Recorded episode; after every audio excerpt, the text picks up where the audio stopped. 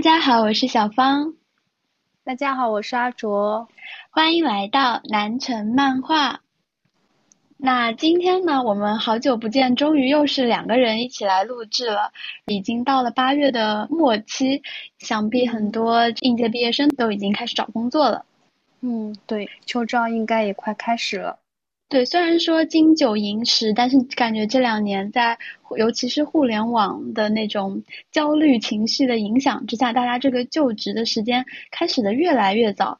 作为一个去年的毕业生，我都能够隐隐感觉到，就是这个时期一来临，我就觉得整个人难受的那种。嗯。尤其是二零二三年，大家都在说，嗯，大环境很不好呀，是有史以来就业最难的。那我就觉得，今天我们两个人就以现在自己的，嗯，工作状态为出发，来简单的聊一聊对目前就业形势的看法，以及希望能传递一些正能量吧。嗯，我现在的话，今年是工作是第四年吧。然后我这边的情况呢，理论上是从去年开始观望秋招、春招，然后今年刚刚入职的，所以就感觉是一个新职场人和一个有点经验的职场人的这么一场对话。嗯，我们现在讲到工作，无论是嗯毕业生就业，还是已经工作的人想跳槽，就都会觉得很焦虑。什么时候就是工作跟焦虑联系在一起了？试着解析了一下。为什么会焦虑？我想到两个原因，一个是因为职业这个事情它是没有标准答案，它是一个没有方向的竞争，不像说我考试的话，我知道我哪里是弱项，我就去加强，然后我提升了之后，以一个更高的分数为目标，就可以做得更好，然后就感受到这个正反馈成功。嗯，但是职业的话，就你说什么是成功呢？就是难道赚的钱多就开心吗？或者说？从事的这个行业，你觉得很有价值，就自甘不那么富裕吗？对吧？我就感觉这种问题的话，其实牵扯到嗯价值观的东西，特别容易引人深思，然后想着想着就焦虑了。嗯，是的。对，然后第二个的话，我就觉得是。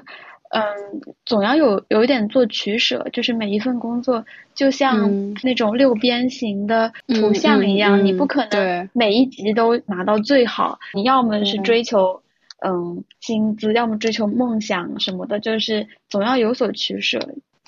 嗯，是的，就还有一个点，可能是那种互相相互匹配非常重要，就是你啊，这是个双向选择。对对对。就即使你非常的优秀，可能你的那些特长，你的那些能力，并不是他们所追求的话，你也可能是拿不到这个 offer。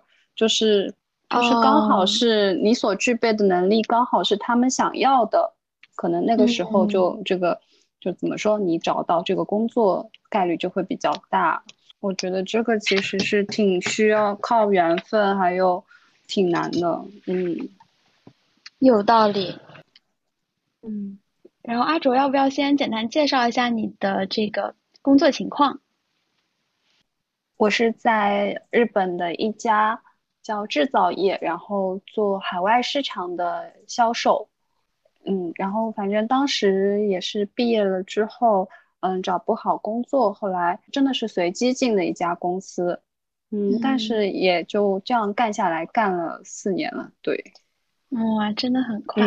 你们那个时候是不是整个就业环境还没有这么竞争激烈？嗯，对吧？日本这边因为它还是比较缺人的吧，比较缺年轻人、劳动力。但是作为一个外国人，其实你找工作还是难度比较大。嗯，因为在日本的话，大多数企业还是相对保守，特别是像我工作的那个时候，叫四五年前，也而且的话，因为他日本企业很注重那种交流，嗯，就他就是重视日语是吧？对对对，挺重视日语的。就他即使你好像日语说的很好，他还是很担心，就怕你在交流过程中有一些产生一些误会，导致嗯。一些错误啊什么的，他会很担心这方面的事情。对，就外国人在日本找工作，其实难度还是很大的。嗯嗯，不容易，不容易。嗯，对。那嗯，小芳现在是这个工作的三个月，感觉如何？呃，我整个就觉得处在一种反复横跳的状态里，就我可能还没有完全的沉下心来找到那种很自洽的点，因为我现在是在体制内工作，然后呢，我从来也没有想过自己会嗯一毕业就进入这个体系，所以说一边在习惯着他们的这一套为人处事的方式，一边也就是。在不断的质疑自己，我做这个选择到底是不是正确的，所以就，嗯，情绪波动比较大吧。嗯，可以理解。那我们 嗯，想简单问一问阿卓，就是你现在对自己的工作，你觉得满意吗？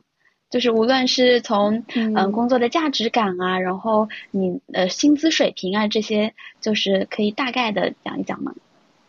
嗯。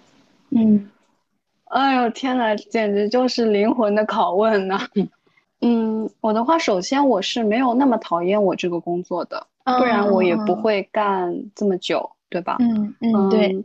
因为我们公司的话，它也是京都的一家比较有历史的公司了，也是去年是一百周年，然后已经今年是一百零一年这样子，还是挺喜欢我们公司整个环境的，大家都是。很注重我们提供的商品的品质，然后也嗯嗯很注重就是对客户满意度什么的。每次我比如说和公司一起去参加那种展会，然后会有一些真的用了我们公司产品几十年的客人，他们过来，然后还会送伴手礼过来给我们，然后过来说谢谢。那个时候我是真的感就是有那种价值感的。嗯，就你们是靠产品说话，然后有又经过了那么多年积累了一批很互相信任的这个客户的。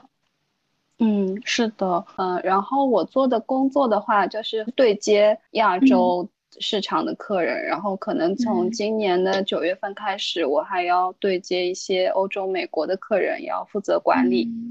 嗯，然后除了。做这些跟客户的对接工作之外，最近今年还开始做一些，嗯，像产品设计的什么，嗯，或者自己就自己做一些手工的东西啊什么的，嗯，其实这方面我还是，嗯，对这方面我还是挺喜欢的。但是我们就是工资是不高的，然后你工资的涨幅也是很低，对这方面可能不是很满意，对。这个公司在京都，且就是有了那么多年的积淀，产品也很好，然后待遇也在平均水平左右嘛。对对对，嗯，能够满足你当时的一些期待，并且就是你的这个整个背景、学历啊，然后性格爱好啊，然后也比较适合这个公司嘛，所以你们就属于是互相之间挺搭的，所以才干了那么多年。我这样理解是 OK 的吗？嗯嗯，对对，可以这样理解。嗯嗯嗯，对，那就是阿卓有没有陷入过那种价值观困境？就是当你开始考虑我是不是要嗯找一个别的工作，换一条赛道的时候，嗯嗯，我当时我是在一个海外海外部嘛，大部分工作都是我前辈在做，然后我的亚洲市场其实要做的工作没这么多，我就很闲，说实话。就我今年今年换了新的部门，然后我才体会到，我当时是我好像摸了四年的鱼这样子，摸了三四年的鱼。对，虽然那忙的时候还是有，但是大多数时间是真的很空。然后我甚至有那些一天，就我起床去公司，我都不知道我今天要干什么，就我怎么打发时间，就那样的日子，一礼拜可能有个两三天。然后我就觉得，哦，我到底在干什么？我在浪费时间嘛。然后好像也不能学到什么新的东西，而且疫情期间我也不能出国去参加活动或者见客人这样子，嗯，被限制的比较多。然后，嗯，那个时候我就觉得我好想换工作，因为我在这里好像，嗯，没能学到更多东西了。对。嗯，大家现在都说想要找一个钱多事少离家近，但是你说真的，如果嗯每天就每周有那么多时间闲下来，人反而会变得更加焦虑，是吧？真的，真的，那那段时间我好焦虑，我真的超焦虑。嗯，所以说与与之前的那个状态相比，反倒是现在稍微有一点忙碌起来，然后自己在探索各种各样的这个工种，然后开始有一点新东西，慢慢成长的过程，你觉得更加有价值感，是不是？对，我觉得对我来说的话，没有事情干，真的是让我觉得很困扰。可能我天生就是这样一个 那个对，然后我还热爱工作。哎。最近的话，我可能就没有想那那么多，想七想八。对，嗯嗯嗯，其实这样也挺好的，说不定就是从公司的角度来看，他前两年就是让你嗯闲着，然后让你慢慢的学习，也是一种对你的培养和考验吧？或许，嗯，不，可能每个公司的体系培养新人的那种嗯制度也不一样。我们公司真的是当时是很慢很慢的，然后我部长他还。嗯，他们还有那种制定一个表格，就是面谈的时候会给我看。嗯，他说今年这半年要你需要你学这些东西，就挺按部就班的。对对对对，比如说前三个月做哪些事情，然后后三个月做哪些事情。嗯嗯嗯嗯，有的时候我回想起来，就是觉得日本他们无论是人与人之间的交往，还是人跟。体系机构之间的关系，就他好像信任你要花很长的时间。嗯，是的，就是你不是那么快就能跟他建立信信任关系的。确实是需要时间的积累的。嗯嗯嗯。然后国内感觉又是另一个极端，人家就希望你面试的时候就说啥啥都会，然后进去第一天就开始干活。对。国内真的好卷啊！我觉得，就是你可能一进去你就需要体现你的价值，就他不是他不是不想要花时间和精力去培养你。对，因 为现在就是对，反正新人这么多，你不行，大不了咱们就换一个嘛。是的，嗯。我之前从本科开始吧，就是对就业这件事情就一直很有困惑。嗯，我的主要焦虑点是在于觉得，嗯，就像一个无头苍蝇在那里，不知道该选择哪条路。一个原因也是，嗯，可能初高中的时候没有被刻意的说，嗯，引导我应该去留意一下自己喜欢的是什么，而是一直都在追逐大家认为什么是好的，你应该成为一个什么样子。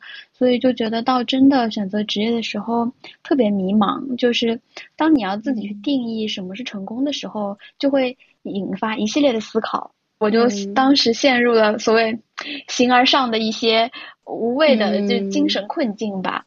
嗯嗯，当时小芳选择了这个工作，你的那个是怎么判断得出来的？就做了哪些权衡？啊，其实我有时候觉得做选择还是会。嗯，需要一些冲劲吧。就如果权衡的太多了，有时候一是会错过机会，二是，嗯，有点像是太算计人生了。我我个人不太喜欢这样子的活法。就是我嗯一直以来就向往那种文化行业，就考虑过出版呀，然后娱乐行业，或者说是嗯电视台这样子的工作。然后这次的话是遇到了一个跟外语相关的一个机构吧。它也是国内比较权威的一个，我觉得是能够锻炼到，就决定来了。但是也就像大家知道的，这个体制内嘛，你薪资肯定不会很高，而且就是我离家比较远，来到了北京，然后我就觉得很多事情就是是一个嗯新的开始，新的尝试。对，没有没有像当初想的说，嗯，追逐梦想这么简单的事情了。既然心里好不容易想明白了，我对这个行业有兴趣，想看一看的话，如果说我在有机会的时候不抓住机会，我将来是会后悔的。嗯，确实，做出自己那个怎么说呢？当时在那一刻想要的选择。对我其实一直以来就看着身边的人选择互联网啊，选择咨询的，就这两派是最多的嘛，也确实是这几年嗯国内的一个风向。嗯，但是想来想去，还是觉得，嗯，不管现在流行的是什么，流行它会过去，但是我选择的工作，它是会融入我、成就我的，所以还是要选一个自己喜欢的更重要。嗯，确实，嗯，我觉得也是。嗯嗯，我之前有向嗯一些老师问过那种嗯就业的类似于指导嘛，然后他就说选择一份工作其实是选择一种生活方式。嗯，就可能选择一份比较高薪的工作的话，这个工作本身能够给你很高的价值感，然后给你很多的经济自由，但同时也会在很大程度上左右你的生活。就你嗯，工作之外的时间可能就不是很多，这也是你必须要去面对的嘛，总不可能什么好处都占了。就是还是有得必有失吧。嗯嗯嗯，我感觉像阿卓刚刚的讲述，其实也是你在刚开始工作的那一到三年，其实还是有很多能够自己支配的时间的。真的，确实是的。对，又是工作的比较舒服，虽然钱没有那么多的话，但是你可以去经营自己的下班后的小生活。是的，就是我在下班时间从来没有考虑过工作的事情。嗯嗯，就是这些年来，我觉得就比较好的一点吧，就我下班了就是下班了，对，嗯嗯嗯，就是工作的好坏就不会影响你整个人的生活状态，对。我之前还觉得挺奇怪的，就是，嗯，以前你这工作了一周，然后周六周日可以连着两天给自己安排上，我就觉得还挺羡慕的。我现在开始工作了，我才发现，天呐，双休日要我连着两天就都出门，其实是一个非常需要有下决心的事情。嗯，对，我当时我可能是这样觉得，我觉得工作完了之后休息天我就要。好好的那种休息模式，然后我的休息模式就是出去玩，嗯嗯嗯，因嗯，就怎么说，充实安排自己的休息生活，让我觉得自己是在休息，是在休息，嗯，对，那种模式的转换，对，嗯。嗯，我现在的整个状态可能就是属于上了五天班，然后剩下的两天我是可以一天出去玩，但另一天一定要躺在家里，或者说是只安排半天。如果两 两天这个安排很满的话，我就会觉得，嗯，周一就会很没有力气，会很没有状态这样子。确实，但我我跟你说，我现在也是这种状态了，可能已经上年纪了。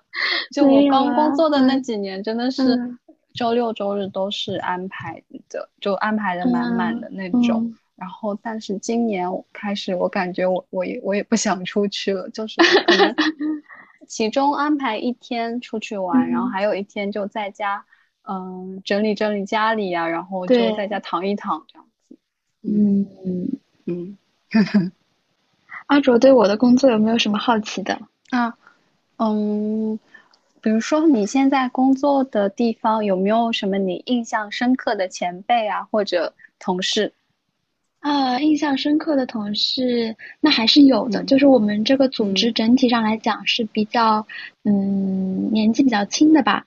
我觉得不算是那种很典型的体制内单位。嗯，我的直属部门领导是一个，嗯，可能三十出头的女孩子姐姐，然后她是属于那种对文化事业还是挺有理想的人，而且也是在职场当中混了那么多年。呃，很多个方面都是很值得学习的吧？就他有一种中庸之道，让我觉得很佩服。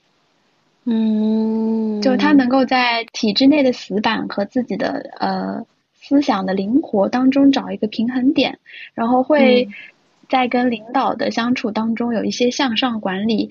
向上呢，就是会尽力的去管理，然后又去尊敬领导；但向下呢，他不会来 push 我们，然后也会比较爱护下属吧。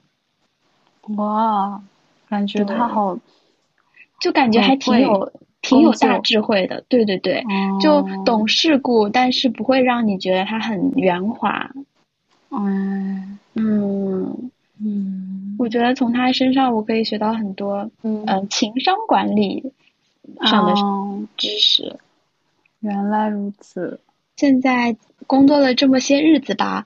我感觉这个环境里最重要的可能还是情商。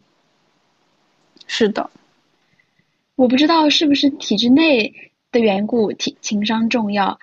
你觉得在你们在哪里都重要？是吧？就是你说情商跟业务，甚至有的时候还是情商更重要一些。是的，你不会工作没关系，但你只要和你知道你能哄好那个上司，然后并且能好处理好和其他人的关系，你还是会活得很开心的。嗯，我就是觉得，嗯，大家说体制内稳定稳定，就是，嗯，其实稳定也是一把双刃剑。嗯，就是嗯，打个比方来说好了，嗯，因为嗯，大家的整个人事的流动性都比较差，一般人就不太会主动去辞或者怎么样，所以很多人可能从二十岁开始做同事，要一直做到五十岁退休，抬头不见低头见，就你的这个关系是没有办法选择的。正是因为这样朝夕相处的这种同事关系，就是大家之间的边界感哦很近，在体制内还是能够感受到一些社会主义温情的。嗯，就比如说我们前段时间有一个同事，他下班了之后，在回去的路上晕倒了，就是刚出那个办公楼的院子，他就可能因为中暑晕倒了，然后我们领导就马上知道了这个事情，然后就陪他一起去医院。我觉得好惊讶哦。哇，竟然还陪他去医院？对，就是他们当时他身边是有另外一个同事，其实我以为他们两个人一起去医院就就够了，但当时的呃阵仗呢是他们俩的嗯部门小领导和那个部门小领导的领导，就一共有可能四四五个人吧，一起陪着他去医院，而且就是嗯北京这边可能你突然去挂急诊的话还要排队啊什么的，流程上面很复杂，然后他们从六点多。可能一直待到了九十点吧，还要做检查，什么领导一直陪着，我就觉得好惊讶啊。嗯，对，就是说，我觉得，哦，还蛮很关心啊，很关心。对，就还挺关心的。然后包括我们，比如说外地过来的话，在这里的租房情况，领导也会问，就觉得如果你找不到合适的话，就他会帮你一起找，就希望你不要受太多委屈啥的。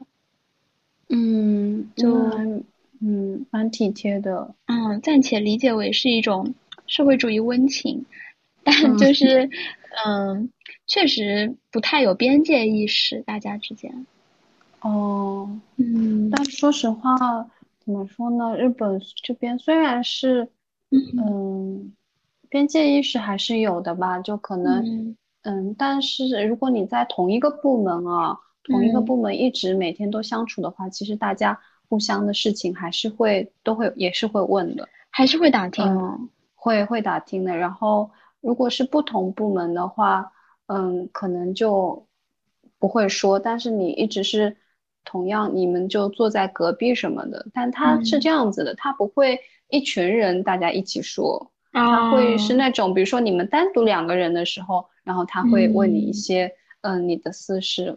但是他怎么说？这个他听到这个事，他也不会跟别人说，对他会怎么说？嗯嗯，控制在就自己范围内。然后他可能是成为一种你们之间交流的那个叫契机一样的东西吧。就可能下一次你们在一起做某件事的时候，会说起你们上一次就说到哪里那个，就怎么说连接一种连接，嗯嗯，就是有一点像是嗯朋友未满的关系。啊，对对对，嗯，嗯，然后可能怎么说，增加一些工作之余的那种娱乐性吧，就会吐槽一下你这样子，嗯。嗯嗯嗯，对。现在我身边坐着一个嗯大叔级别，他已经六十二岁左右了，然后是已经，嗯，他还没退休吗？嗯，怎么说？他日本叫。就定年定年之后，然后你公司还是有义务再雇佣你，好像三年左右吧。对，你想继续留在公司的话，公司是会有义务雇佣你的。有点像返聘那种。啊，对对对。然后他就是，我感觉他非常热爱这份工作，就每天都非常早上，因为他们家还挺远的，是住在大阪那边，然后过来好像要隔一个半小时左右。然后每天很早很早就到公司了，可能七点半左右，八点八点前就到公司了。嗯，然后说话声音都是很响的，然后很元气哈。对，非常元气。然后他还经反正经常跟我那种开玩笑啊，干嘛的，就生活的非常愉快，让人很羡慕。然后能力其实也挺强的，而且他嗯，就是销售，大家都有自己的。各种不同不一样的那种风格，就是跟跟客人是怎么相处的，大家每个人都有自己的风格。然后他的话就是真的是那种，一定要到客人那里去，就不是说打电话、写邮件，就是一定要跑到客人那里去，然后跟他聊天干嘛，就是很以前的那种风格。哦，很老派。就对，然后喜欢他的就是真的是和他关系非常好。嗯，感觉就是非常典型的大阪人哎。对对对，而且大家我们公司。人都很喜欢他，大家都以那个就是打趣打趣他为乐。嗯，怎么说呢？就是那哎，有点像是那种啊，吐槽他，以吐槽他为乐。嗯，感觉是团队的那种开心果、气氛担当。哎，是不是在日本就是做老年人会比做年轻人要舒服？嗯，做现在的这一代老年人是最幸福的。哦，因为他们当时昭和时代，然后那个工作啊，什么公司都是蒸蒸日上的，然后他们也享受了很多福利，赚了很多钱，然后现在退休还拿着退休金，然后他们就各种旅游啊，他就很开心啊，而且他还每每个月都会组织让我们公司的人去他家吃饭，做菜给你吃。我我今年也是第一次去，因为前几年疫情他没有没有办。然后今年我第一次去了，他就给你一道一道的给你上菜，还很口 口袋哇里，就很认真哈。对对对，然后他而且是全公司的人，所有人都去他家吃饭，他是一批一批的，一次请五六个人这样子，然后这样轮着来。他还给你看他他们家客厅放着一个很大的电视，然后放着他旅游去拍的照片。就是边放这个照片边吃，让你们吃饭。是的，然后大家都会觉得，嗯，如果他再过一年离开这个公司，会大家会很寂寞。对，但我真的我感觉这样，他是我一个学习的目标吧。真好，我们都在我们都在各自的职场里找到了自己学习的目标。对对对，嗯嗯。我有时候觉得，就是我眼前的这份，嗯，职业，它其实对我最大的要求是本分。嗯，就它不要求你有什么创造性，虽然其实也是属于文化行业，是应该需要有创造性的这个角色，但是就好像整体的环境就默认，即使是有创造性，那也是。嗯，领导先有创造性，然后你再去执行领导的创意，这样才是比较合适的。你不能说你自己提出一个什么东西，嗯，那种自下而上的是很难实现的。我不知道这会是很多职业共通的困境，还是说是因为体制内的环境？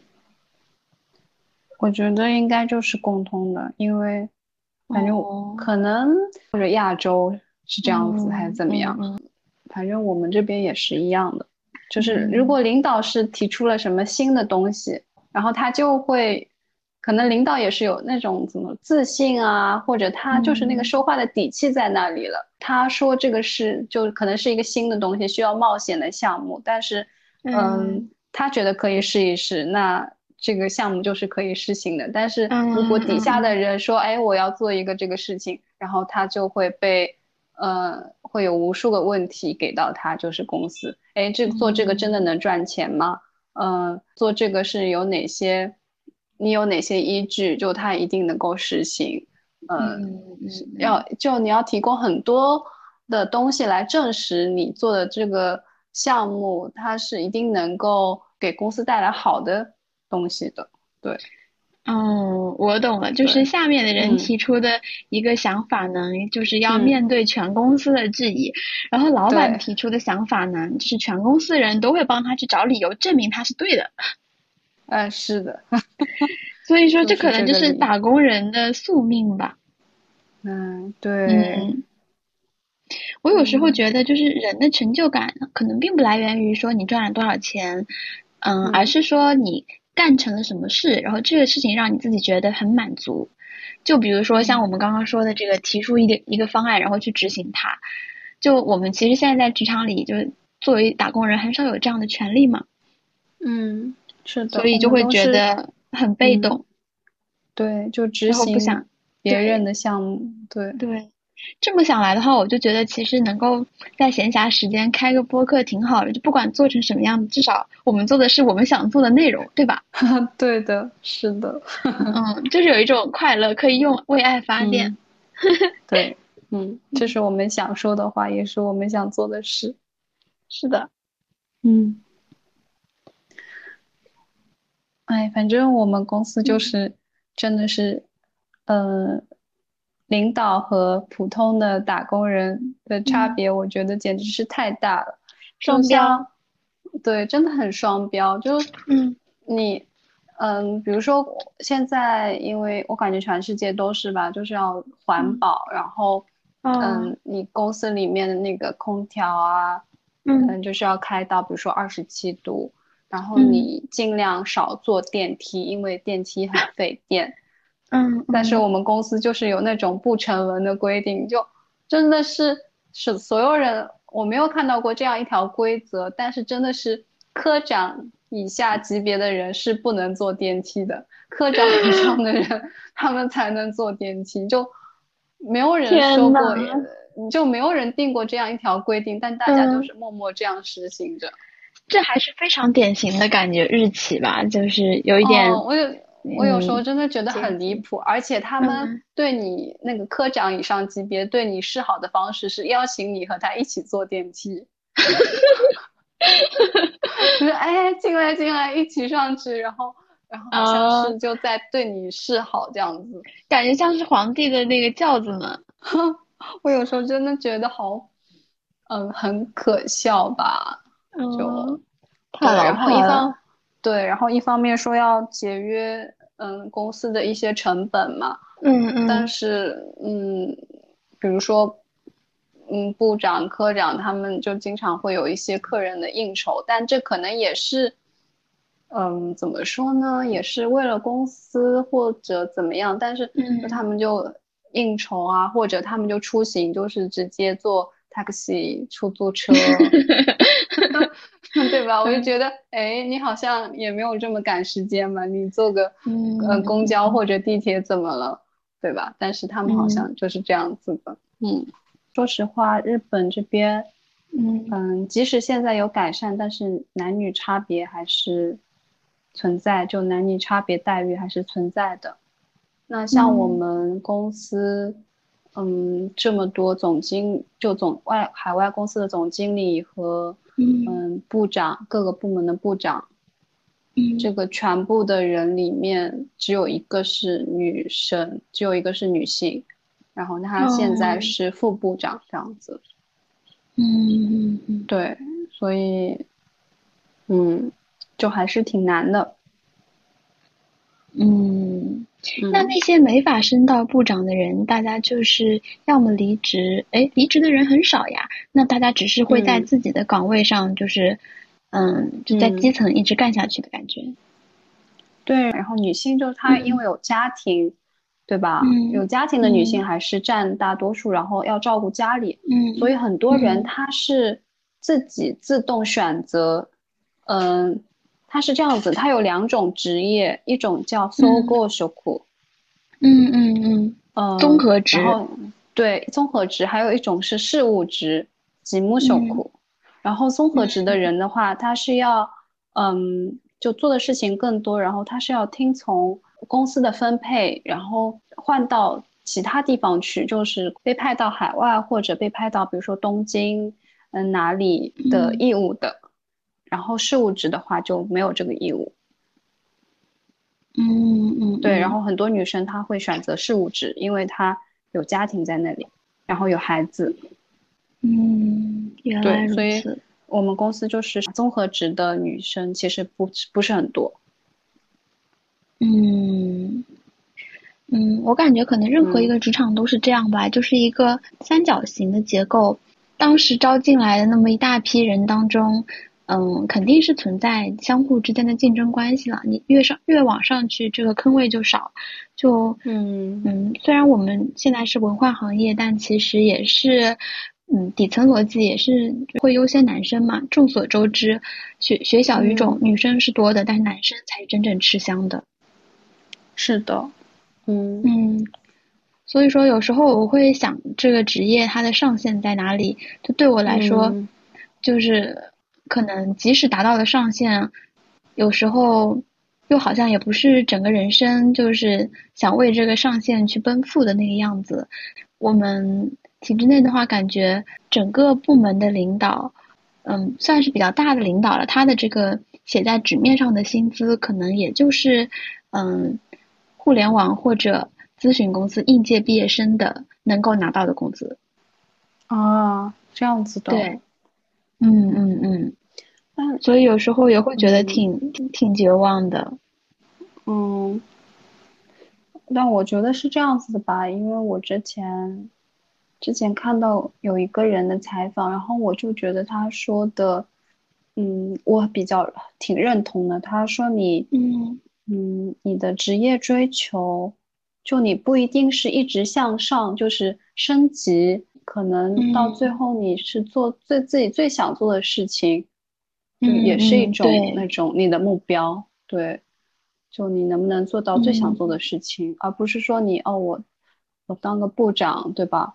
我可能说的有道理。对你当一个部长，或者你当一个什么总经理，然后你坐在那里。然后你做的事情其实不是你想做的，就你只是在那里发号施令。然后，但是其实你更想做的是是去现场，比如说是去直接和那些人交流，嗯嗯，就那才是你想做，那那那就是你的追求这样子。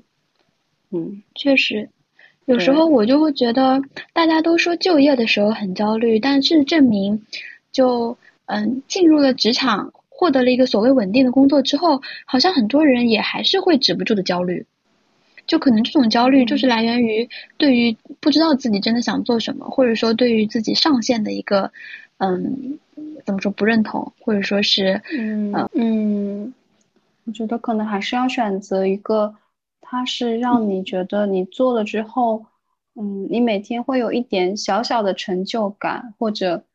嗯，你觉得啊，我做的这个工作还挺好的，我自己还蛮开心的，就有这样子的，而不是只是用工资来衡量，或者用嗯被整个社会看好的程度来衡量。我觉得可能这样子会比较好吧。嗯，是的，是的，所以有时候我就是觉得还是要通过这个。嗯，哪哪怕是事务性的工作也好，去认清自己，然后找到什么是自己最想要的吧。毕竟就是从长远的，嗯，自己的整个人生的角度来看的话，就永远都是纵向的，就是跟自己的这么一个嗯竞争，或者说是一个成长吧。嗯，对的，嗯，而且我觉得那工作虽然它是很重要的。但它也不是你人生的全部，就可以不要看得这么重吧？我是觉得，嗯嗯嗯嗯，对，嗯，像日本这样子的社会环境的话，大家都会觉得说，呃，是不是对普通人更友好的一个社会呢？就是可能大呃一般的嗯理解就会觉得你无论什么工种，无论你的这个。嗯，层级怎么样，你都能够在社会上混得还不错，所以这也是大家那么多留学生愿意留下来的原因。那阿竹会觉得，嗯，这种说法你认同吗？嗯，我觉得他是因为日本的话，你普通的工作，他的工资水平没有差这么多。嗯，就是对，他没有像国内差这么多。就即使我做一个。我是做一个清洁工，对吧？我做最普通的那种劳力的工作，我的工资和那些在一般公司里的白领，然后嗯的工资没有差这么多。嗯嗯，对，所以就是大家觉得是普通人友好嘛，对吧？对，但是他那种鄙视链其实还是会存在的了。哦，真的。肯定是会存在的，但是怎么说呢？日本是那种，即使我是做这个工作，但是你凭什么鄙视我？就嗯，就会有人会有就这种站在鄙视链顶端的人，但他们有一种职业的骄傲在，骄傲性在，我觉得。哎，因为钱给的够啊，就是就硬气嘛。嗯，对，也会有会有这样子的，嗯，会有这样存在。那我就是做这个的，怎么了？对，哎，那你觉得，如果说，嗯，对于想要来日本躺平，或者说来日本做一个普通人的的年轻人，你会觉得，嗯，有什么建议，或者有哪些避雷的地方要想跟大家说吗？嗯，首先呢，我觉得是要，因为日本的社会那种社交距离感啊，人与人之间的相处和国内还是。差的挺多的，然后还有一些，对，虽然都是亚洲国家，但是那种文化上面差异还是存在的，所以你要先考虑自己能不能适应日本这个社会环境。嗯，如果说是更喜欢就亲近一点的，然后喜欢我刚刚说的那种社会主义温情的话，可能来日本就会挺失望的吧。是的，除非你去那种真的是很乡下的地方，日本。然后都是那种，嗯，爷爷奶奶的地方。嗯，对，但日你如果这种大城市的话，说实话，人与人之间连接是比较薄弱的。对，大家都有自己的生活，所以你一个人过来或怎么样，就挺会要接受孤单，对，要接受一个人的生活。嗯嗯。然后的话，我感觉日本那个现在可能上海、北京什么的消费水平也很高，但是日本这边最近物价也涨得非常的多，而且工资也没怎么涨。啊，所有人都在这么说。对啊，所以你想来这边靠这种做普通工作，什么过上什么富裕的生活，我觉得是不现实的。嗯，可能就是也并不富裕吧，就是啊，过上跟国内差不多的生活，对对对对，普通人的生活，就就怎么说呢，也其实也挺难的啦。嗯嗯，对，然后然后我想到一点可以补充的，就是日本虽然标榜它是一个对外国人很友好的，嗯，这么一个职场环境，但我觉得其实本质上就要求还是摆在那里的，就是你日语一定要好。对。真的，有时候我会觉得，嗯，这种语言能力并不是说你考过 N 一就怎么怎么样，就真的是要理解他们这个民族。然后你如果在这方面做不好的话，就可能你在这个社会的，嗯，怎么说发展，就你在处处会受阻吧，我感觉。对，真的是会很容易碰壁的。而且他比如说一听你口音，他就能听出来你是外国人啊。他会会会像。有一些比较嗯跟外国人接触的比较多的日本人，那还好，可能比较容易接受。比嗯，但那些平常就不怎么见外国人的人，他就是会有有色眼镜啊。嗯，是的，是的，你就会要面临一些嗯被被差别待遇啊，或者怎么样，这个真的是很常见的。嗯嗯。所以有时候真的就觉得，就日本所说的那些鼓励你们都来啊什么的，也是有一点水分在的吧？嗯，是的，嗯，它还是一个大家都比较传统的一个这样的民族性，我觉得还是有的，因为它就是个岛国嘛，大家就其实都挺不是那么容易接受外国人的。最后，我们再聊一个那个。补充话题吧，就是我想问一问，比如说在日本，现在跳槽的成本是不是越来越低了？就是大家能够更加的自由去的去选择我什么时候想走这件事情。嗯，嗯，现在是比以前我觉得要宽容很多了。现在就是跳槽的人也挺多的，而且他现在政府鼓励你们跳槽。嗯，还能这样？最近对，就今年还是什么？这几年就是实施了一种。好像鼓励嗯年轻人跳槽，然后就是使那种人才更活性化，就是在各行各业里面的人才流动性加强人才流动性，嗯，还会给一些那种嗯援助的政策给到一些企业，就鼓励嗯大家可以跳槽，嗯，现在是这样，就是因为日本太太保守了，就是政府希望多做出一点尝试。我就是感觉挺明显的，在国内一些，比如说进入互联网的同学吧，大家可能刚刚进去就要开始考虑跳槽的事情了，因为他们可能真的真的，嗯。嗯嗯，就比起等着自己涨薪，就还是跳槽了，嗯，这个加薪加的快。对我，我之前看一些以前我们学校的后辈，然后他们是游戏行业的，然后真的是才工作了两三个月就跳槽那种。啊，两三个月就走，两两三个月或者半年就直接走了。对，嗯，有些还那种什么这个组解散了之类的，然后就没了。嗯嗯嗯嗯，我就觉得我现在的这个环境吧，就不是那种一来我就我就能马上走，就是马上要要考虑跳槽的这么一个环境。但是我还是会忍不住的想说，如果。如果我要考虑下一份工作，我想去哪儿之类之类的，然后我就觉得这个所谓求职的呃焦虑感就无时无刻不萦绕着我。就是我找工作之前我焦虑，然后进了这个公公司，就是我对眼前的事情感到焦虑，然后想想未来我要去哪儿，我又还是很焦虑。我就觉得当代年轻人怎怎么会这样？嗯，确实是这样子的。让我想一下，我最近。这几天工作太忙了，我都没有时间考虑这个问题。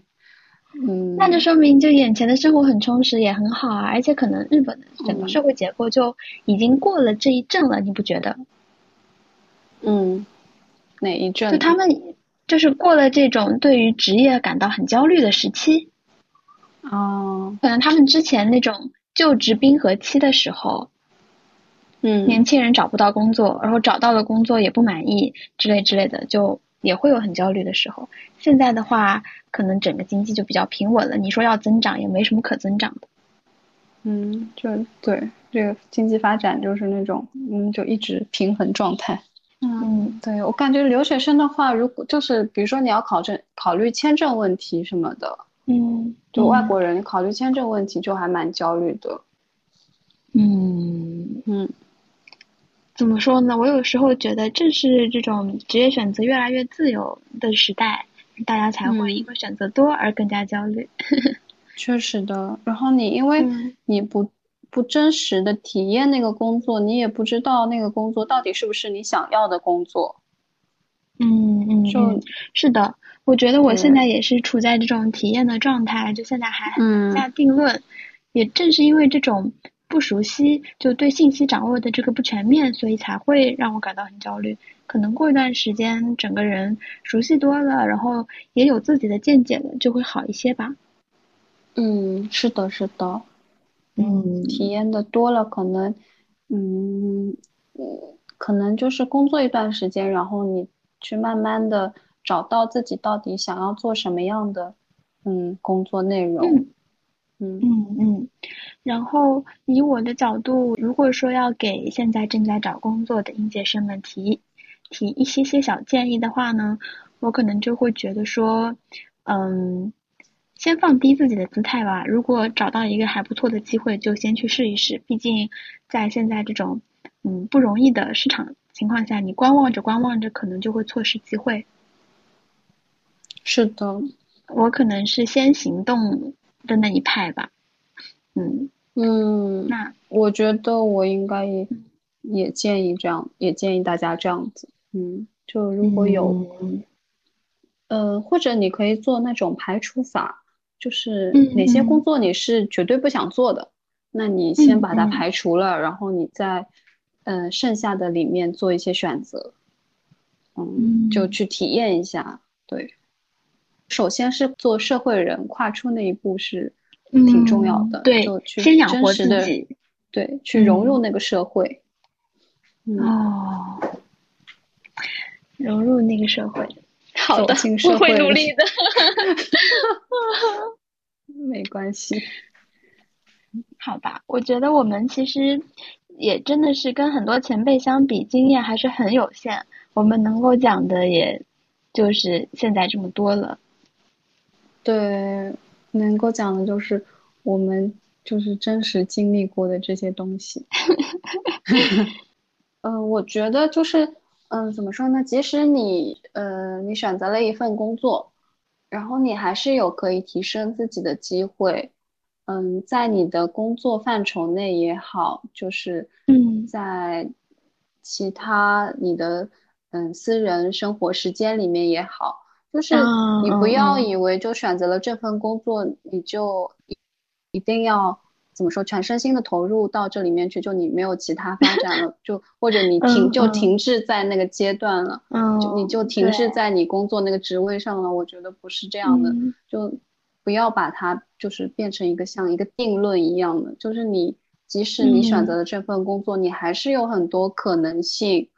嗯嗯，像我们公司，我觉得应该是大家都有的吧。就是你进入了公司之后，公司里面应该也有那种，比如说你去考试，然后什么资格什么，然后公司应该也会资助你的吧。就是如果是我们这里是没有的，对，就是只会告诉你可以考哪些试，但是你自己考吧，你自己备考，你自己出钱吧。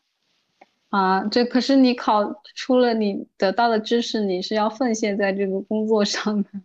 但是，但是公司就会觉得说，反正我给你加薪的呀，那啊，就就相当于是回报了。哦，那那也一样的，嗯嗯，对，骂骂，对，反正就是不要限制自己的可能性吧。对，嗯。感觉还是要以一个更更高的层次、更高的眼光来看待这个工作。工作并不是为了，比如说赚一份工资，或者说打发时间，而是说要来滋养自己这个人，然后慢慢的在工作当中去成长吧，是吧？嗯，是的。嗯，有时候我就觉得咱们这一代的人吧，就是面临的是一个感觉没有终点的人生，就推翻了很多以前父辈的那种。嗯，既定的想法，比如说你选择一个人，你就要跟他白头到老。现在的话，你看离婚就是我想离就离，想重新结就重新结，很就是社会的偏见越来越少。然后找工作也是，以前就是分配工作，你就包了你这个一辈子，然后你再找到工作的那一点，你就感觉好像已经可以休息是终点了。但就我们现在就没有终点了，你找到了这一站，可能还会要想想下一站。对，或者想想怎么怎么在提升自己，在自己的赛道里提升自己。嗯，是的。对，我就感觉认清了这样子的，嗯，时代的嗯命运之后，也就只能去努力奔赴了吧，是吧？是的，就做自己喜欢的事情，我觉得就是。对，如果主业不能做自己喜欢的事情，一定不要放弃这种喜欢的火苗，就一定要在副业。对吧？或者说是嗯嗯，闲暇时间就干点什么。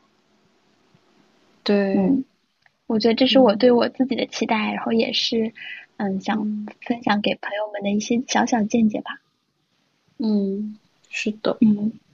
对，然后也希望就是我们各自就再积累一些，嗯，在自己行业的经验，然后之后有机会的话，也请别的行业的朋友来一起分享一下这种在职业职场上面的嗯心态，然后心得。嗯，对，我也挺想听听其他人的关于职场的那个嗯想法的。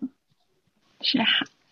那我们今天的这一期就业和职业分享就到这里了，那我们下期再见，下期再见，拜拜，拜拜。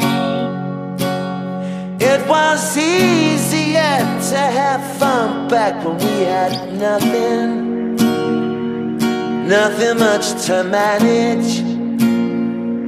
Back when we were damaged, sometimes the freedom it feels so uncool. You just clean the pool and send the kids to school. But